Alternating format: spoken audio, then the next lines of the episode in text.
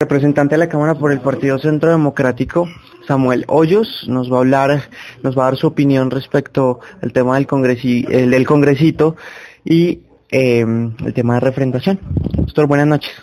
Buenas noches. Pues vea, a mí me preocupa que el doctor de la calle y el presidente Santos desconozcan la legitimidad de un Congreso que fue eh, elegido por los colombianos hace apenas un año donde las mayorías incluso pertenecen a la unidad nacional, es un congreso que es un congreso de bolsillo del Ejecutivo, que ha sido doblegado eh, con, con dádivas, con mermelada.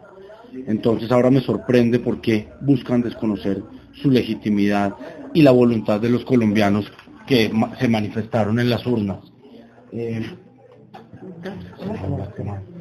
entonces, eh, no, no creo que sea una propuesta viable. El Congreso es un órgano legítimo donde se deben tramitar las diferentes propuestas y dar los debates de cara al país.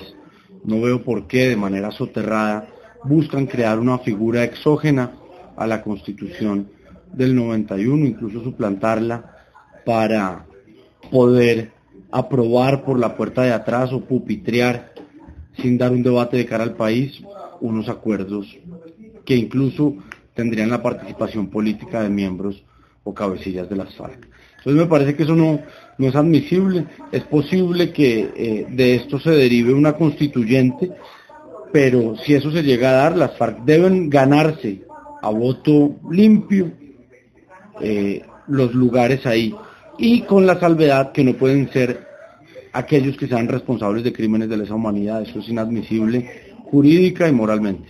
Bien, rápidamente, participación política, miembros de las FARC. Participación política, sí, pero no para aquellos que sean responsables de crímenes de lesa humanidad. Cero cabecillas. Cero cabecillas. Y como todos los cabecillas son responsables de crímenes de lesa humanidad, ninguno de ellos puede participar en política. De resto, sí. Muy bien, muchas gracias. No, usted, gracias. Listo.